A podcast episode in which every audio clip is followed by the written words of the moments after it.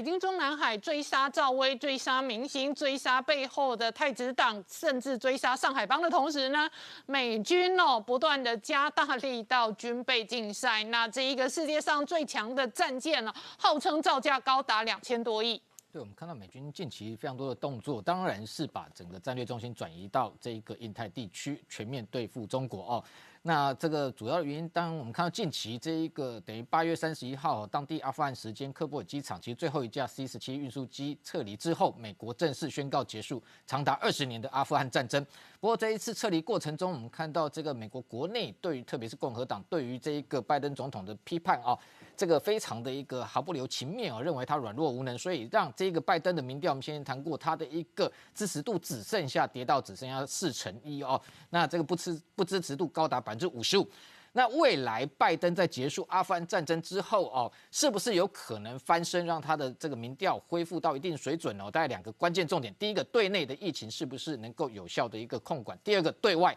是不是能够强硬的对抗中国哦？所以这个部分我们看到，接下来国际都在观察这个拜登会不会成为一任总统。如果他这一个对中国还是不够强硬，那过于软弱的情况之下，那很多事情只是讲没有做的话，那当然国际盟友可能对中这个美国的信赖可能会持续降低。所以我们看到美军哦近期非常多的动作，其实整体来讲哦，我们观察就是说，美国目前来讲哦，最先进、最精锐的海空兵力全部都开始压到。这一个第一岛链西太平洋这个地方，那中间有几个，包含像先前我们谈到最精锐的这一个海狼级的这一个潜舰三艘也进驻到西太平洋。第二个就近期我们看到这一个进驻到日本横须贺港的这个卡尔文森号航母打击群，哦，这也是一个动作。另外还有刚刚谈到这个最昂贵也是目前美军号称最强的一个。这个战舰朱瓦特级哦的第三艘即将要完成海试，其实前两艘朱瓦特号跟另外一艘这个 Michael Monsor 第二艘舰两艘已经服役，那目前第三艘詹森号只要完成海试也会这个正式服役。那这三艘朱瓦特级哦，未来应该都会直接部署在西太平洋哦。那朱瓦特级特殊之处哦，我们其实从它外观在看哦，其实你看它用逆船舷的这个设计，有别于传统的伯克级或提康德罗加级哦。那吨位满载达一点五万吨，其实已经是战列舰的这样的等级哦。那最特殊是它的逆中外形的设计，在这个雷达光点上面看起来只像是一艘小渔船哦，逆中性能非常好。的同时，它的一个推进系统能够让这样一点五万吨的大型的战舰能够时速高达三十节啊。那同时上面最特殊的是说，本来先上面要装这个装上这个所谓的先进火炮系统哦，HS，那前后各两各一门哦。那本来它的一个规划设计是想要用这一个。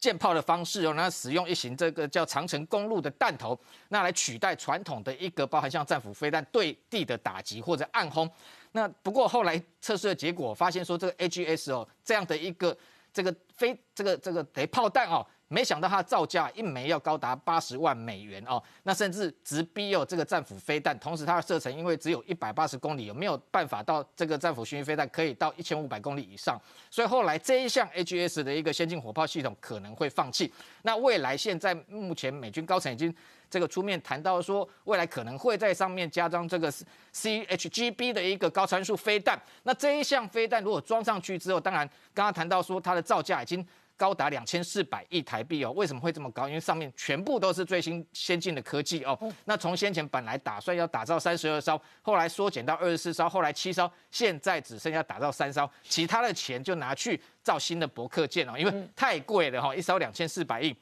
所以未来它的使用啊，当然势必引起这个解放军的一个注意，特别是三艘它未来的组合，目前有几种构想。第一个可能跟无人舰艇啊组成一个无人舰队，另外也有可能三艘直接组成一个特遣队。特别是未来上面如果加装了这一个高超音速飞弹的射程可以远达两千七百公里，在第一岛链之外，可能就可以对中国相关的军事基地进行袭击。那上面的设计非常特殊的是说，它采用最新的这个双波段雷达之外，上面还有一个这个 PVLS，就是垂直发射系统哦，它有别于过去伯克级是前后的一个布置哦，它在四这个军舰的四周环绕哦，那可以发射八十枚以上啊，等于说这个不管是标准二型、标准三型、标标准六型哦，战斧飞弹通通可以哦相容，可以进行对地、对海、对空的打击。那这一型的一个最先进的一个战舰哦，甚至美军的战略司令哦，曾经都这个。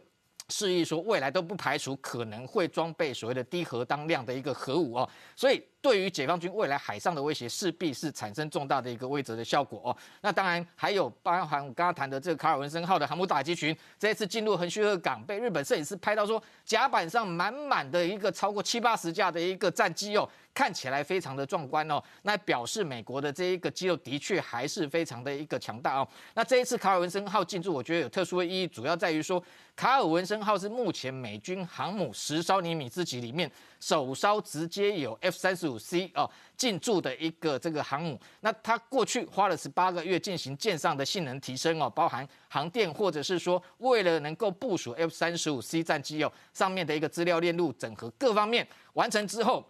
那完这个进行相关的一个战备的测试，那完成 FOC 之后才正式部署哦。那我们刚刚讲到说，美军把最先进、最精锐的海空兵力都进驻这一个舰载机哦，等于说上面有十二架的 F 三十五 C 之外哦，这个卡尔文森号上面也全面换新的一个 FA 十。这个十八 EF 哦，等于有三十六架之多，同时把过去 E two C 的预预警机换成 E two D，然后上面的这一个运输机 C two A 改成这个 CMV 两两，那还有最先进的这个电战机 EA 十八 G 也把 EA 六 B 给取代掉，所以它是目前十艘尼米兹级里面战力最雄厚、最强的一个航空母舰，直接进驻到日本。当然背后主要的目标就是在建指中国哦，那还有其他包含像。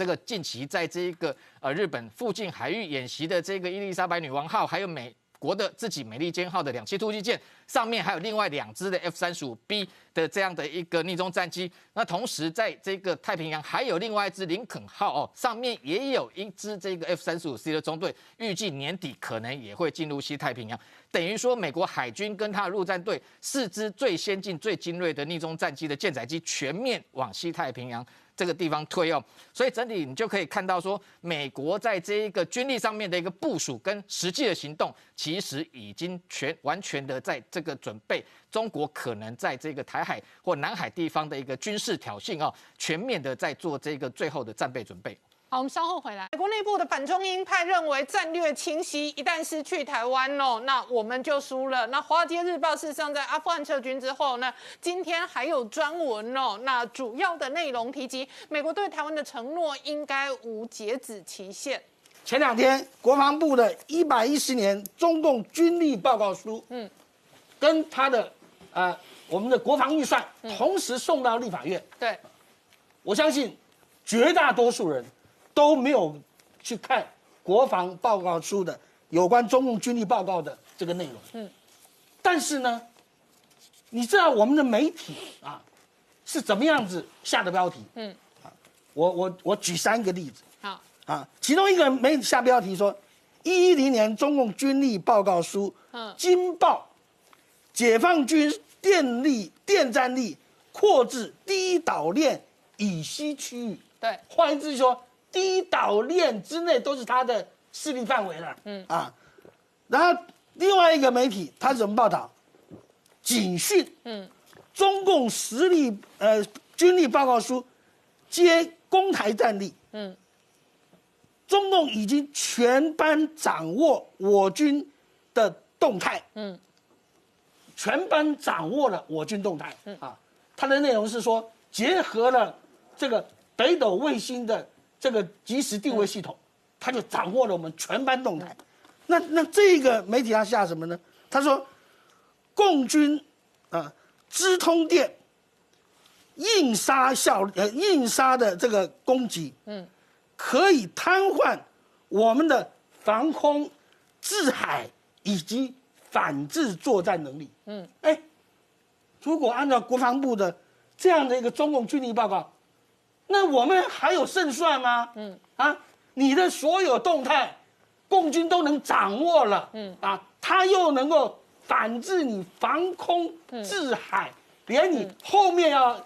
要要反制的作战力，嗯，通通被瘫痪，那打什么？嗯啊。所以我觉得说，国防部的军力报告是一个这一个可能战败的报告书，知道吗？不，那那就叫战败书吗？那叫引导投降战败书啊，预告，对不对？嗯。今天你国防部，我非常赞成，嗯，我们增加我们的国防预算，但是啊，武器装备不是决定胜负的因素啊。嗯，你看阿富汗，阿富汗政府军的装备远比塔利班优秀啊。过去越南政府军的装备，塔利班军队只要钱呐，没有要打仗啊。啊，所以说越南政府军的装备，后来美国人啊，那个这个把所有的美式装备都都供应给他。嗯，结果不管是阿富汗也好，嗯。啊。过去的南越政府军也好，嗯，一触一触即溃，这么好的军事装备啊，当时越共用了什么？AK 四七步枪而已啊，嗯。啊，为什么一触即溃，毫无战斗力？这代表说你光有先进武器没有用，嗯，一定要有什么必胜的这种信念。如果你今天像国防部这个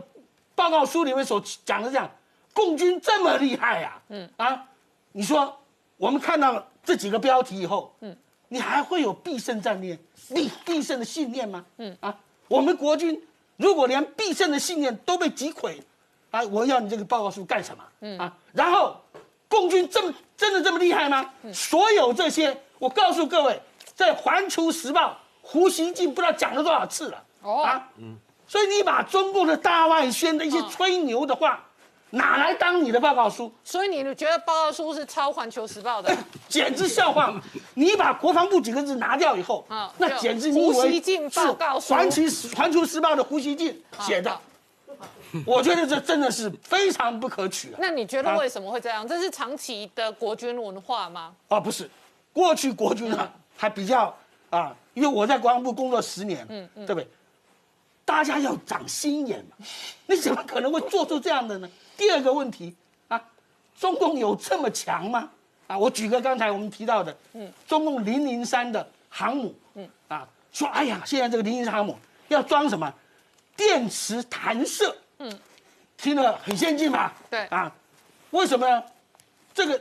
航空母舰啊，它主要就是航空嘛，对不对？舰载机，嗯，这是最主要，这是它主要战力，然后。舰载机的起飞速度跟你的弹射系统很有关系。中共零一零二这两艘都是六十几年前老古董，所以用滑跳式那是最差的啊。然后过去美军都用蒸汽式，蒸汽增压这样弹射，但是做美国最近先最先进的这个航空母舰叫福特号，嗯，福特号当初就采用了电磁弹射哦。在福吹，当这个消息出来以后，中共就开始吹牛了。他说：“我们零零三也用电磁弹射。”嗯，这不是我随便讲的，这是中共国防大学的一个教授，海军少将张昭忠他讲。嗯，他说：“我们讲电磁弹射，他说我想不通，我怎么可能电磁弹射？因为电磁弹射你是要瞬间，嗯啊，用很大的电力，你才能产生这个电磁，嗯，这个效果。他说我想不通。”啊，我觉得是在忽悠美国的。嗯嗯，结果呢，果不其然，二零一八年，川普总统宣布说，福特号的这个弹射系统，电磁弹射系统取消，恢复到原来的蒸汽弹射。为什么？因为电池弹射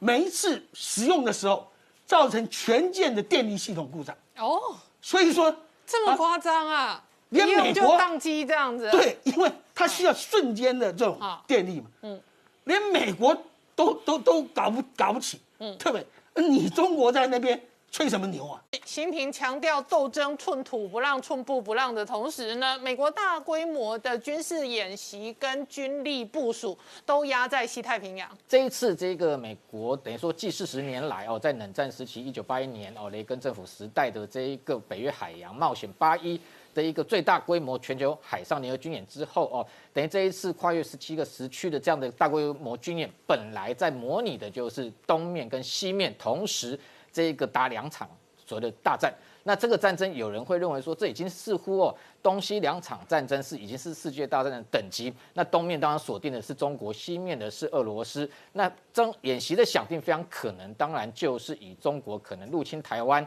那在西面可能这个俄罗斯入侵。包含像这一个呃乌克兰这些欧洲国家，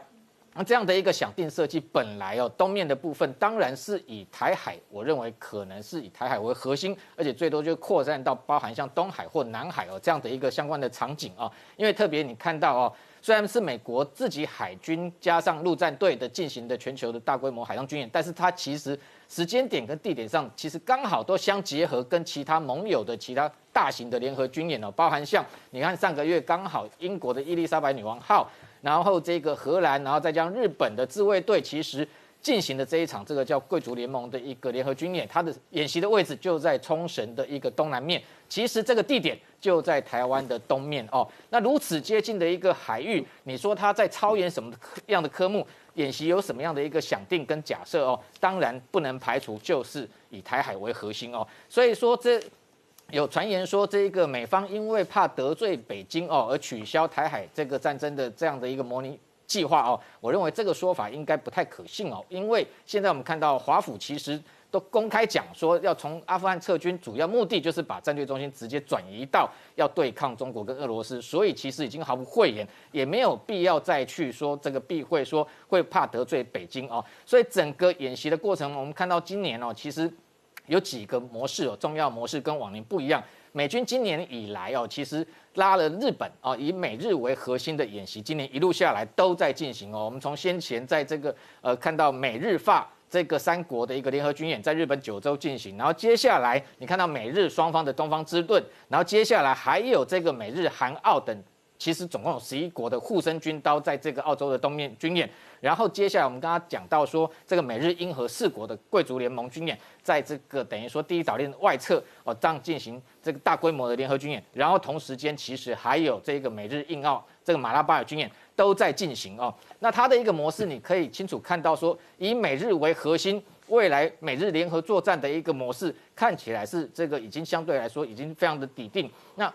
外面外扩到什么？外扩到变成加上四方对话的这样的一个。的联盟的关系就是把印度跟澳洲也拉进来。那同时哦，非常特殊的是说，我们看到印度过去来讲本来不是美国的盟邦哦，那现在美国这个印太战略等于说公布之后，开始印度也加入了这一个印太盟邦的一个行列。所以印度这一次非常罕见的哦，以四艘的一个军舰哦组成一个特遣队，一路进入南海，然后要到这一个关岛附近海域进行美日印澳的这个马拉巴尔军演过程中。他穿出马六甲海峡进入南海之后，他先跟新加坡联合军演，接下来跟印尼联合军演，接下来又跟越南、跟菲律宾个别都有双边的军演展开哦。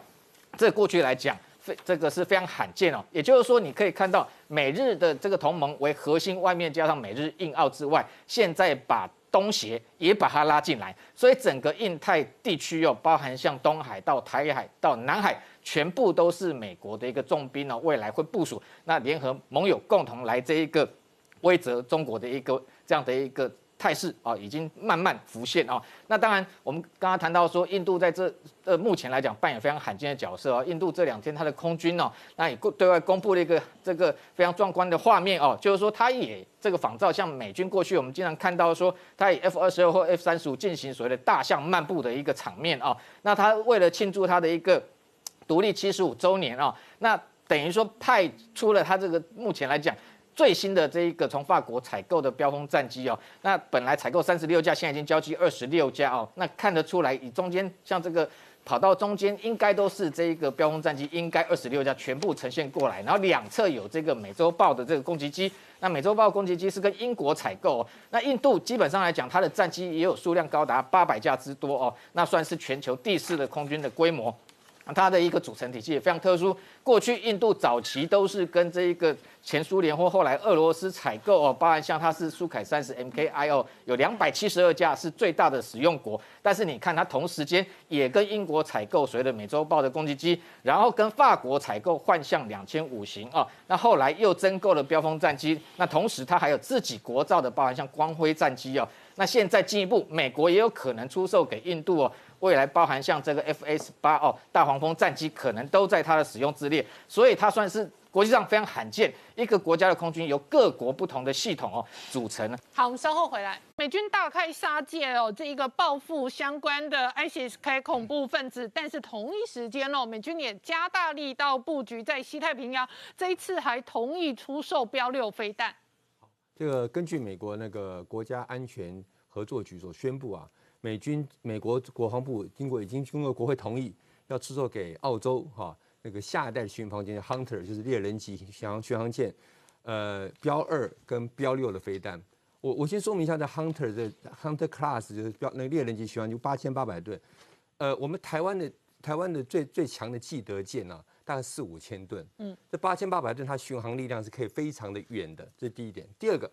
这是美国所准备出售给澳洲的标二跟标六的飞弹，标二是呃 Block Three C 是最新型的，标六呢，我等会再做说明，是一个补足标二飞弹很重要的一个防空武器。那我们先看这个美国美美国在这次出售这个。呃，标六、标二跟标六飞弹给呃澳洲的时候，有做一个说明，它叫共同对抗海上威胁。嗯，为什么我要把这个三个导链图拿出来看呢？这个这个对于美国跟澳洲海上威胁在哪里？嗯，我我先讲个例子给观众朋友听。当这个第一岛链、第二岛链、第三岛链呢，在二战时期啊，是美日本。怎么样去掌握西太平洋的一个战略部署？他从第一岛链先取的，比如台湾那时候被日本占领，菲律宾按香港被日本占领，接着在第二岛链，在第三岛链，没想到时时空一转换呐，现在为了防堵红色共产主义扩张，第一岛链、第二岛链、第三链变成美军防守美国本土的一个战战略部署。对，好，那我们注意看澳洲所在的位置，澳洲这个位置当初在。二次大战美军反攻的时候，它所谓海上共同体，那时候是日本。对，那时候是日本。它从澳洲开始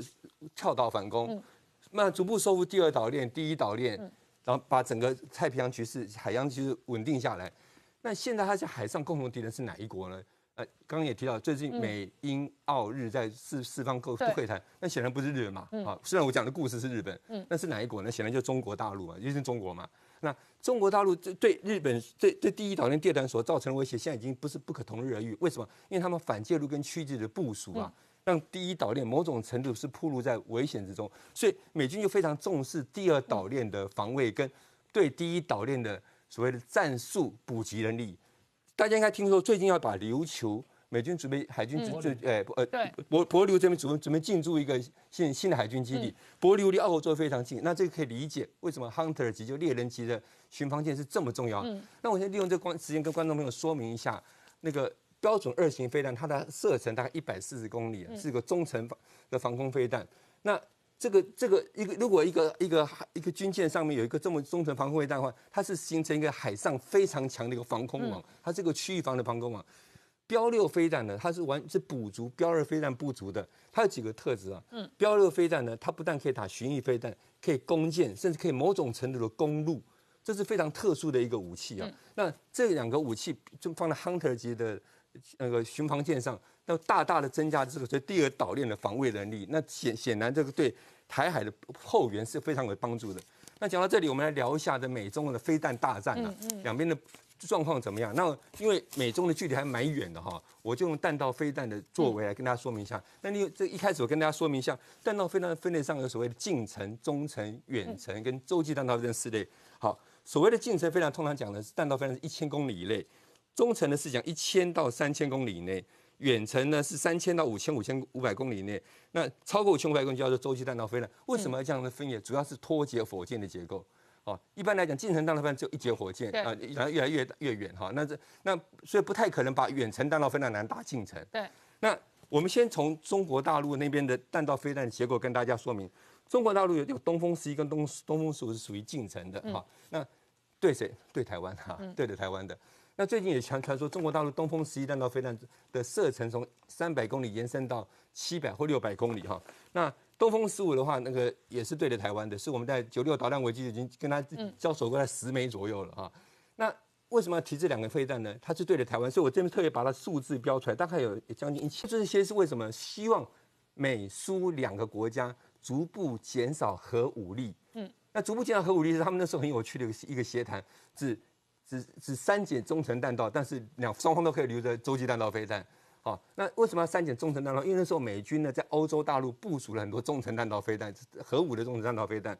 那经过这个签署之后，双方就开始裁减所谓的核武力了。所以从这张表上看起来，好像哎，美军没有什么，总共没有中程弹道，只有洲际弹道飞弹，就是所谓的那个义勇兵嗯二型的弹道飞弹。不不不能这样想，这因为美国遵守规则，在这个过程中，为什么二零一九年川普总统说他废止这个合约？因为这合约是苏苏联当然俄苏俄罗斯继承两边所继承签的一个合约，INF，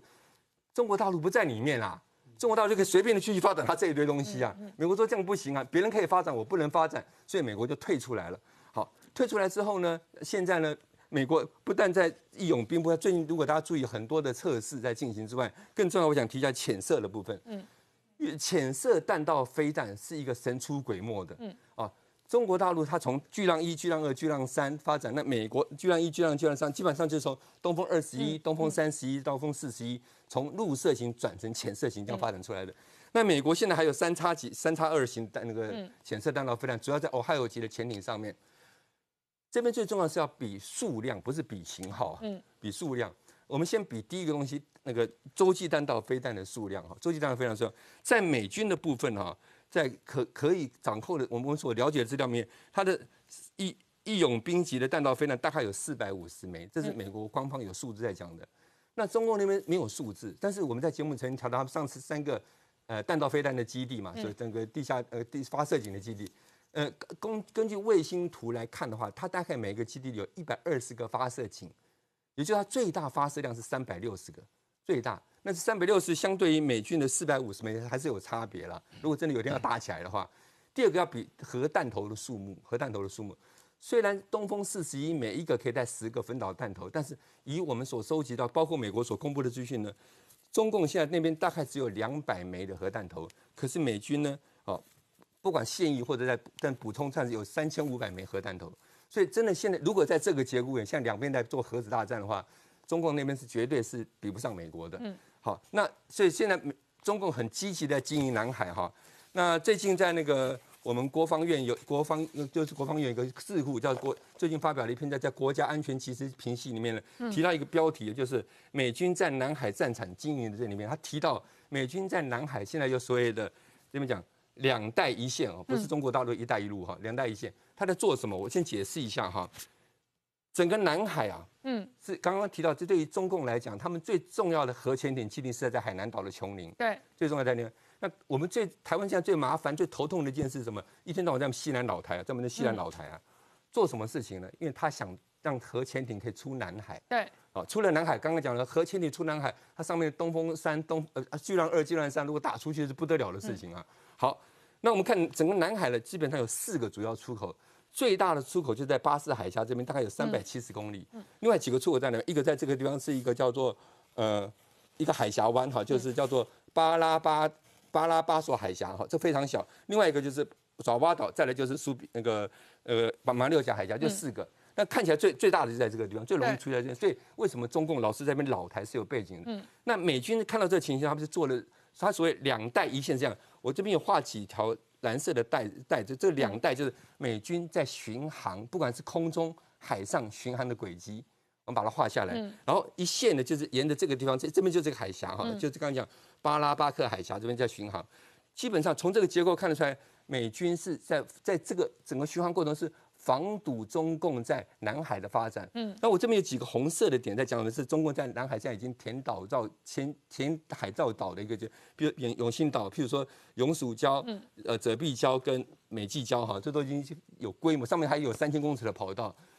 那在整个规这个整个经营中，我们发发现到一件事情，这几个这几个中共有在经营的部分呢，美军反而不太巡航。嗯，为什么呢？我们注意看，在这个地方，我们东沙老地方，它也不太巡航。对，为什么呢？因为他把我们国军当做盟友，台湾当做盟友，这两块地方，它某种程度，因为我们海军会去那边补给嘛。刚刚学长提到说，撤侨是一种军事补给的行为，是军事介入行为。其实补给也是军事运作。嗯，他他认为这两个地方，虽然中中共军在那边有某种程度的势力，譬如说东沙岛离汕头蛮近，他认为我们国军的战力是跟美军站在同一边的，所以并没有介入。所以整体看起来，在美日。台整个防线上对中共防堵上，我们现在在尽心尽力的。好，我们稍后回来。北京这一回合整数资本圈跟娱乐圈定调哦，这两个圈子都烂透了。今天不仅仅是娱乐圈的明星哦，一个接着一个遭到整数。那事实上哦，中国平安保险哦是这一次金融资本圈当中的新名单、黑名单。但是同一时间哦，这一个北京内部对外哦。面对的是天下为中的国际趋势。那同时在太平洋的部分哦，事实上是大军压境。对，的确是大军压境哦。我们看到这个美日印澳加上英国五个国家啊，近期这个美国海军学会的新闻网有发布一则讯息说。这五个国家总共有六支的特遣队哦，就是说这个六六支的舰队，那合计总共高达三十艘以上的各式舰艇连水下的潜舰哦，那全部这一个聚集在西太平洋啊第一岛链的这个内外哦，那进行相关的演习哦，那如此的一个重兵压境，当然主要的目的就是要避免啊台海出现危机，然后对中国哦也提出一个。这个战略上的一个威慑啊，那这样的动作，其实我们陆陆续续，我们比他们这个美军、美国海军公布的讯息还要早。我们先前就谈到说，陆陆续续调拨兵力到这一个西太平洋啊，包含像这个卡尔文森号，那另外美利坚号的两栖突击舰之外，呃，最新发布的讯息是，还有一艘艾塞克斯号哦的两栖突击舰也跑到这一个西太平洋来。那这非常特殊哦，过去来讲，大概是只有在一个海域部署。这个一支 ARG 哦，就两栖突击舰队，这一次部署了两艘哦。那这个艾塞克斯号，它这个不同于美利坚级哦，美利坚号它本来就是针对 F 三十五 B 哦，要这一个呃搭载所设计，所以它的机库非常大，它一次其实最多可以搭载到二十架的 F 三十五 B。那艾塞克斯级它是属于这一个等于说艾塞克斯号，它属于黄蜂级的，大概可以。呃，搭载八到十二架啊，那近期它已经完成它的一个甲甲板强化啊，那未来也非常有可能有 F 三十五 B 的战机进驻到这进行部署。另外很特殊的是说，除了英国的这个伊丽莎白女王号哦之外，其实近期哦，在这个关岛附近海域的这个马拉巴尔这个美日印澳四国的军演，我们看到英国的四艘的特遣队哦，组成一个特遣队也开拔到这附近的海域哦。那先前本来说他要穿越南海那。这一次是直抵这个关岛附近海域，也罕见现身在西太平洋。那同时，澳洲的坎培拉号，它的一个两栖突击舰也准备要起航，要在参加这个军演。那更不要讲说，先前日本其实它的这个加贺号未来也会改成直升机啊，可以，它本来是直升机航母，可以改成搭载 F 三十五 B 战机的一个准航母。目前也现身到这一个关岛附近海域，带了一艘春雨号，还有这个不知火号。那组成一个特遣队啊，那这么多的一个特遣队全部现身在这，其实还有其他的，包含像女王号的一个航母打击群里面，还有荷兰的一个军舰，甚至德国的一个要到南海来巡阅的军舰，现在也已经进入印度洋，跟这个印度在进行联合军演，所以算一算，可能都不止八个国家哦。那接下来其实还会有持续的重兵压境哦，因为我们刚刚谈到说这个卡尔文森号这一次非常罕见的哦，从这个西太平洋开一路下来就。这个配备了一艘的提康德罗加级啊，那巡洋舰另外六艘的伯克级的驱逐舰，那其中一艘西金四号先进驻日本，所以后来它的护卫舰队还是保持五艘。如果加上本来第七舰队的七艘，整个数量加起来，还有先前在台海现身的基德号，还有在这个东海军演的苏利文号跟霍华德号，加一加至少十五艘这样的一个兵力哦，其实过去前所未见。因为第三舰队加上第七舰队所有伯克级全部聚集在这里。这个是在美军来讲，的确是重兵压境。而且我为什么讲后续还有发展？因为我们看到美军从阿富汗撤兵之后啊，未来本来他在中东固固定会部署一支航母打击群哦。那现在等于说从日本横须贺抽调雷根号到那里去完成撤兵的任务之后。未来雷根号回防到西太平洋，等于加上卡尔文森号，至少有两艘航母哦。那还有这个在西太平洋，我刚刚讲年底也会到西这一个可能第一岛链这边现身进入南海的林肯号，至少会有三支航母打击群哦。那甚至其实我评估，明年可能。美军的航母舰队会整个恢复战力哦，可能会进入另外一个高峰，至少会有七支航母舰队现身哦。因为去年二零二零年因为疫情的关系，美军航母的确遭到波及哦。那明年开始，我们现在谈到完成三次全舰冲击测试的福特特号即将要服役，所以会有一艘福特级的福特号，六艘尼米兹号哦。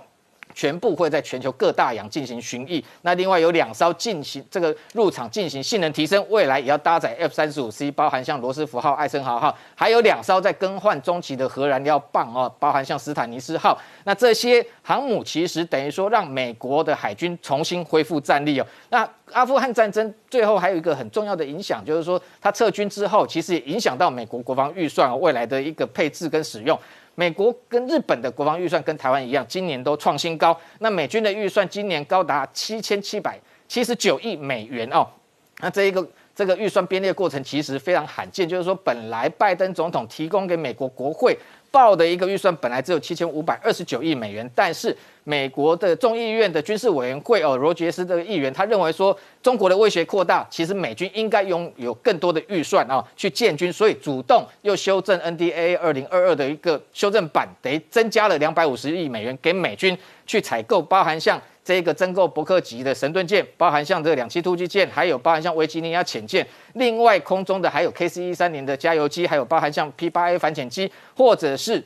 黑鹰直升机，还有这一个陆军的 MYA2 战车等等，所以主动国会等于说这一个替这个政府加码，这来过在过去来讲也非常罕见哦。那所以整个预算增加的情况之下，过去每年。这个美国的国防预算至少配置六百到八百亿美元，是用在海外驻军或海外行动。那现在从阿富汗撤军之后，未来在阿富汗的部分，基本上开销当然马上可以调调拨到这个对中国的一个使用上面。那当然这个部分可能让美军的行动空间会有更大的一个选择。那日本的国防预算今年创新高，同时它今年连续十年上升哦，那高达五点四兆的日这个日币。折合美元大概四百九十亿啊，那这样的一个连续十年上升的国防预算，本来希望能够增加突破到日本的 GDP 百分之一，不过差一点，今年只有零点九七。但是中间我们观察非常多，包含这个花了要将近一千三百亿日币要采购 F 三十五哦战机，这个是分年编列。另外还有高达高达两千三呃两千五百三十七亿的日币哦，未来都要采购弹药。那这些弹药包含像这一个。他们自己研发研改的幺两式的空射的一个巡弋反舰飞弹，未来可能射程可以扩增到四百公里。另外，像在太空军、太空站、电子站上面，也会耗费非常多高超音速武器。都会全力的一个投资，所以美日在同时国防预算的增加的情况之下，全部重兵要对中国进行所谓的战略威慑。这种情况之下，台湾当然自己也要全面强化自己的防备。好，我们稍后回来。而且我请教于将军哦，中国解放军林林总总的动作，事实上会使得天下反中的那一个趋势跟氛围更加的强烈。是的，刚刚我很认同刚刚石板他提到的一个观点啊，他认为就是说。呃，中共他现在就是说，因为他面面临到四面楚歌，而且周边的国家似乎都准备啊跟中共进行军事的这种啊冲突准备，所以中国它的呃继承它所谓的战狼外交，战狼外交的一个核心概念就是说拳头大，嗯，就是公理，对，所以他现在在处理来自于四四面八方这种可能挑战啊中国主张的或中国利益的这种敌对势力。他就是很直接的用拳头大的这种角度来出发，这也就是说明他为什么近接连三天过去这三天到处几乎刚刚明姐讲的五海啊同时举行这个军演最主要目的。那我想就是说，这个也可以凸显说，呃，中国他要透过他大秀军事肌肉，来告诉周边的国家说，他已经做好战争的准备，不怕同时跟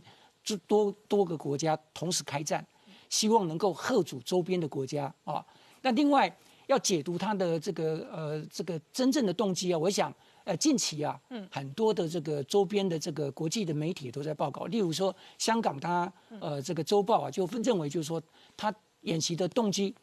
除了就是说要应应阿富汗嗯。啊这个状况之外，另外最主要就是要警告台湾跟这个美国啊太密切的活动，那另外呢？美国的新闻周刊，他是认为就是说，事实上是近期我们传出海巡署跟美军的海巡署在海上举行联合演习，虽然我们海巡署否认，但是呃，这个新闻周那个呃新国防新闻是认为啊，这个是他为什么要啊这个呃近期动武的啊这个哎军事演习的主要目的。那如果我们看日本的呃防卫厅，他公布了。啊，这个日那个解放军已经很久没有在宫古海域哦，嗯。那尤其是派出所谓的 TV 零零一这种双尾蝎啊，这个中共目前最大型的啊无人机，嗯，它的这个呃制空啊高度是八千公尺，对，然后可以呃那个制空三十六小时，嗯。那最大最大的吸弹量是二十四枚，嗯，所以等于它是火力非常强大的一个一种无形啊这个无人机，无人机战斗机，对，嗯，所以这个对。日本的这个武力恫吓的这个意涵是非常高的，这个是军事跟政治的警告意涵很高。当然，那为什么？我觉得刚刚大家也大概都提到了，尤其是你看日本啊，跟英日荷呃荷兰、英国啊、美国四国啊，在冲绳的呃呃这个军演，马上马拉巴尔，嗯，然后再加上今天，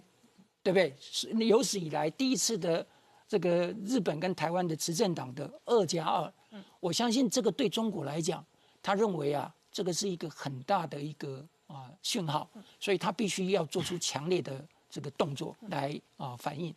那无独有偶，我们看看，它不仅仅是只有对东海、黄海、南海，你看它对这个西藏啊，这个军区啊，也昨天也公布了，它在二十五号啊，在西藏军区的这个超过十十多国旅旅团的这个军演，它是呃这个多兵种，嗯，全时全域，而且跨昼夜的联联合军演。那这个目的啊，除了就是说要，也是对印度来讲啊，有一种呃正则，希望。呃，警告印度不要在这个阶段啊，在边界制造冲突。那当然，呃，其实最重要的，我觉得就是要震责这个阿富汗。嗯，因为我们了解阿富汗的旁边后面是什么？是伊朗。对。那如果说中国跟西方开战的话，它的海上的这个生命线会被切断。嗯。所以伊朗的石油啊，其它是唯一能够依赖的就是透过阿富汗直接运送到中国。所以呢。对于阿富汗未来，我们可以看中国绝对是棒子跟什么萝卜，嗯啊旗下就是希望能够确保它的能源供应线。那另外，呃，最近让人家质疑的就是说，美军啊，每一次在有关台海兵推出来的报告，大概都是美军失败。嗯，那当然就是说，这个松田康博他也提到了，嗯啊，事实上我们经常参加兵推的，我们知道就是说，这个就是参数的设定的问题。参数设定会影响到结果，对，所以成败不是重点。但是美军这样做啊，其实可以归纳有三个原因啊。第一个就是说，美军希望能够料敌从宽，嗯。第二个，他希望能够争取更多的国防经费的益助。那第三个，这样才能坐实中国威胁论嘛。如果美军每次都打上，那中国就不是威胁。对。所以这对呃国际上传达的就是一个很重要的一种讯息。嗯。那呃。松田刚博他也在最近的这个呃这个这个战略安全会议里头提到，呃，不管说中中共他对台湾的武吓，嗯啊这个声音怎么样的甚嚣尘上，但是三个安全支柱，嗯，第一个就是说美国不会放弃台湾，嗯，第二个就是美日协防啊确实执行，嗯，那这两个我们刚刚讲，你看美军啊美国的支持度都已经超过一半，那日本协防这个进行是没有问题，第三个。台湾没有失去抵抗武力的这种啊威胁的这个意志跟决心。嗯，那我倒是觉得说这一点哦，也充分证明了台湾最大未来最大敌人是来自于我们内部。嗯，所以如何啊去政府如果去处理现在中共在台湾的这个同呃在地协地者或者是第五纵队，应该是当前的。这个重点中的重点。好，我们稍后回来。美军这个周末双舰穿越台湾海峡的同时，解放军二十四小时待命，而且常态性的部署哦台湾跟与那国岛的海域。是的，这个当我们看到解放军啊，号称什么对台湾的一些什么样怎样啊什么样的部署啊，或者怎么样的骚扰啊啊等等的，当然这个站在台湾立场可能会觉得哎，好像有威胁感。呃，其实啊。呃，说实在，我们这个真正的了解的话，就知道说现在的台海问题，嗯，说穿了是中国跟美国、日本在斗。中国现在是什么叫战略守势？嗯，战略守势。所以你看到他好像战狼一样四处外，那叫什么？那叫战术攻势。为什么？最好的防御就是攻击。嗯，所以他要摆出一副好像我要呃对外要怎么样对对外怎么样。但实际上它是一个守势，为什么他要守势呢？第一个，中国海岸线太长了，嗯，特别是现在他在南海又搞些东西，你想想看，他整个的海岸线、补给线、防卫线多么的长啊！这对中国的海军来讲，中国的国防来讲，这是稀释他的国防力量，嗯，所以我们不要看他呢，他一下建多少舰，没有用的。第二个，你要看美国跟日本。他们做的是什么？那叫实际的操演。嗯，中国啊，派几艘军舰到日本去逛一逛，那叫什么展示？啊，展示跟操演是不一样。展示说，哎，你看啊，我我很厉害啊，啊，我几套军舰，我直接到你家门口来了。展示一下子。其实这个展示啊，没有多大的效果。你看到美国跟日本那种的有实际的想定啊，先有兵推，后有根据兵推的结果再做实战的这种模拟，那就叫真正的演练。你你会看到中国对他的任何一艘军舰，嗯，敢像美国这样子做这个全全舰冲击实验啊，自己一艘航空母舰刚建好的，用十四吨的炸弹呢，哎，那不是普通的炸弹，十四吨炸弹在海底引爆，啊，就让这个这个航空母舰去承受这样子的全舰的震撼，嗯，看你这个母舰到底管不管用？中国敢吗？中国不敢了。金一南，国防大学教授，中国的啊，没事啊，这他也是个名嘴之一啊，对不对？他讲了很多，他有一次啊说漏嘴了，嗯，他说他有一次去参加这个呃，过去美国跟这个中国还不错的时候，这个大西洋的操演，他坐了一艘这个呃老的军舰去，结果在北太平洋遇到了这个非常强的风，这个这个这个风浪，嗯。啊，他觉得说真的是，那军舰整个哒哒作响，结果后来那个舰长就跟他讲，他说还好啊，嗯，这是老的上海厂造的船，嗯，意思就是什么呀？如果新的厂造的船，就可能耐不住了，嗯，所以这些地方都让我们知道说，实际上的这种状况不是我们想象的这么的紧张，而是说美国跟日本反而是非常非常实际的在做。实际的演练。好，到二十四小时哦，拜登快速的报复哦，阿富汗相关的恐怖攻击组织跟分子，美军一方面在轰这一些相关的恐怖组织的同时，另外一方面加大了西太平洋的海权跟这一个肌肉的展现。这一个周末，同时两艘军舰穿越台湾海峡，这个是拜登上任的第一次，而这一次美日英荷的四国九舰哦，也是在展现海军的这一个战力跟军容，但是同。同一时间，解放军事上老台哦，也老了。今年累计四百多架次的整个西太平洋局势的焦点，确实就在台湾。好，我先谈一下啊，这一次美军双舰哦通过台海这个动作哦，我观察有三个首次。第一个首次是这个是这一个美军撤出阿富汗之后哦，那拜登总统那对外公开把台湾跟日本、南韩、北约盟国放在一起之后哦，对台。安全在保证之后的首次穿越台海动作。第二个就是说，当然这也是拜登上任之后的首次双呃双舰通过台海。但是这样的一个双舰穿越台海的动作哦，它还有一个很特殊的状况，就是这一次两舰哦是一北一南对向互穿哦。我们看到过去来讲，这一个美军双舰通过台海，其实在川普政府任内哦，二零一九年三月曾经也有出现过，就是由这一个贝索贝佐夫号的海巡舰配合一艘威尔呃这个威尔呃。克迪斯威尔伯号哦，这个 DDG 五十四，那伯克级神盾舰的方式双舰通过台海，但是那时候是同双舰共同由北而南穿越台海，这一次是南北互穿哦，这个南北互穿这个味道就完全不一样，又是不同的军事行动等级哦。那第三个首次是说，这一次穿越台海这两艘舰都是首次穿越台海，为什么这样说？第一个这一个记得号的这一个伯克级神盾舰哦，DDG 一百。过去来讲，它是这个配属在这个夏威夷的珍珠港隶属第三舰队。这一次是首度现身台海啊。那过去来讲，穿越台海，我们看到过去通常是由这一个呃第七舰队，总共带有七艘伯克级神盾舰来担负这一个重任哦。那这一次为什么从夏威夷也直接调来这一艘记得舰啊？那等于说。呃，它这一艘记得舰，我们也顺带讲一下，我们国军有四艘记得级舰啊，那是记得级啊，那这是记得号，但是它是属于伯克级哦，那它是属于这个 F2A 哦，单炮呃单块炮板哦，算是蛮新的一艘这个伯克级驱逐舰，那等于说等于把这个第三舰队的一个重兵直接压到东亚，特别是第一岛链这边来进驻哦，那我先前还谈到说。这一个卡尔文森号航母打击群这次罕见带了六艘伯克级这个驱逐舰全部进驻到日本啊，所以你可以看到加一加至少十余艘的这个伯克级驱逐舰，未来第三舰队的这个伯克级也非常有可能接下来会陆续现身在台海。那为什么要穿越台海？第七舰队这几艘伯克级驱逐舰其实对于台海已经相当熟悉，现在换。第三舰队的来练兵哦，这都是未来在因台海的一个情势升温，可能在做相关的准备。那同时刚刚谈到这梦梦洛号这传奇级的哦，它是属于国家安全舰，总共只有四艘哦。那也是首度现身台海，那当然未来也在配合说中国利用海上民兵哦，在台海、南海、东海哦，步步紧逼的情况之下，应应它的一个灰色行动。所以这三个首次哦，过去来讲，虽然川普政府从二零一八年七月到现在，每月派这一个军舰穿越台海，总共到现在我算一算，至少三十几次。但是这一次的一个行动跟模式哦，跟过去是完全不同的哦，这就比较像是，譬如说在台海。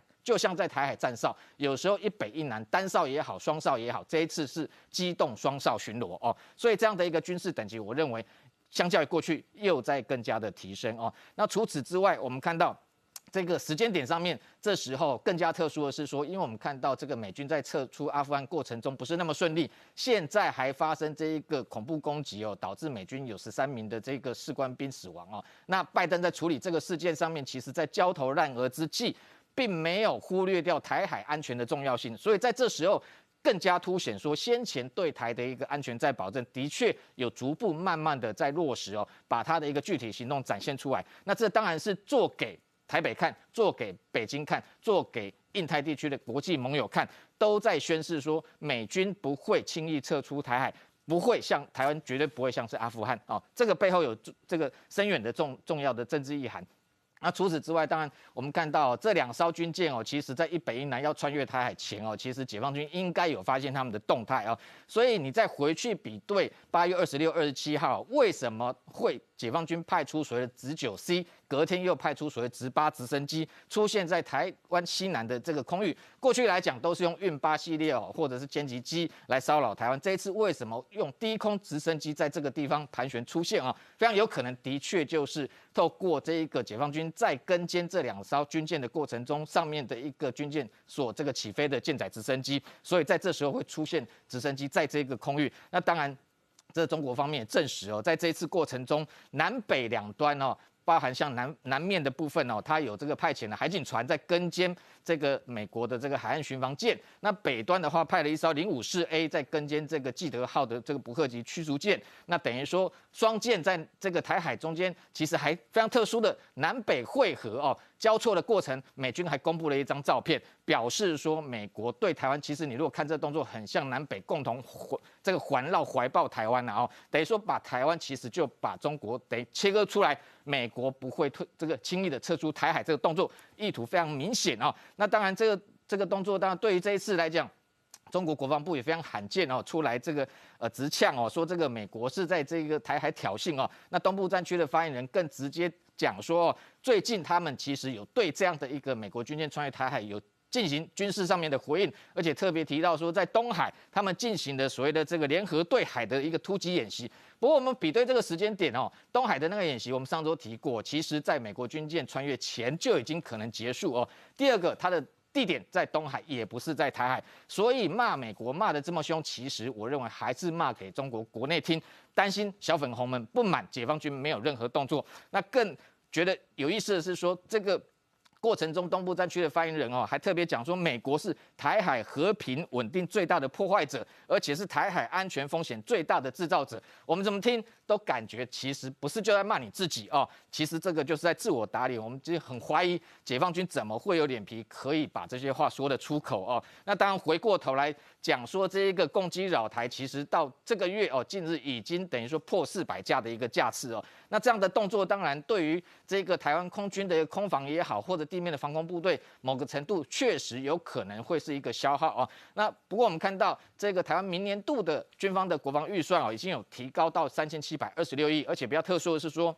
明年不管是这个人员维持费或作业维持费，也都是创新高。那特别是作业维持费跟这一个我们的。空军的战机要上这一个升空去监控哦，各方面的任务其实都有这个非常的相关哦。因为作业维持费基本上来讲，就是在这个管控每年国军在演训训练上面，甚至像这样子在台海监控的一个行为，都是要透过这作业维持费哦来应应。那主要消耗可能是油料或零附件的部分。那明年度首度应该是破台币千亿哦，到一千零。六十九亿的规模哦，那等于某个程度应该是能够满足空军的这一个空防的需求。不过回过头来，我们要观察，就是说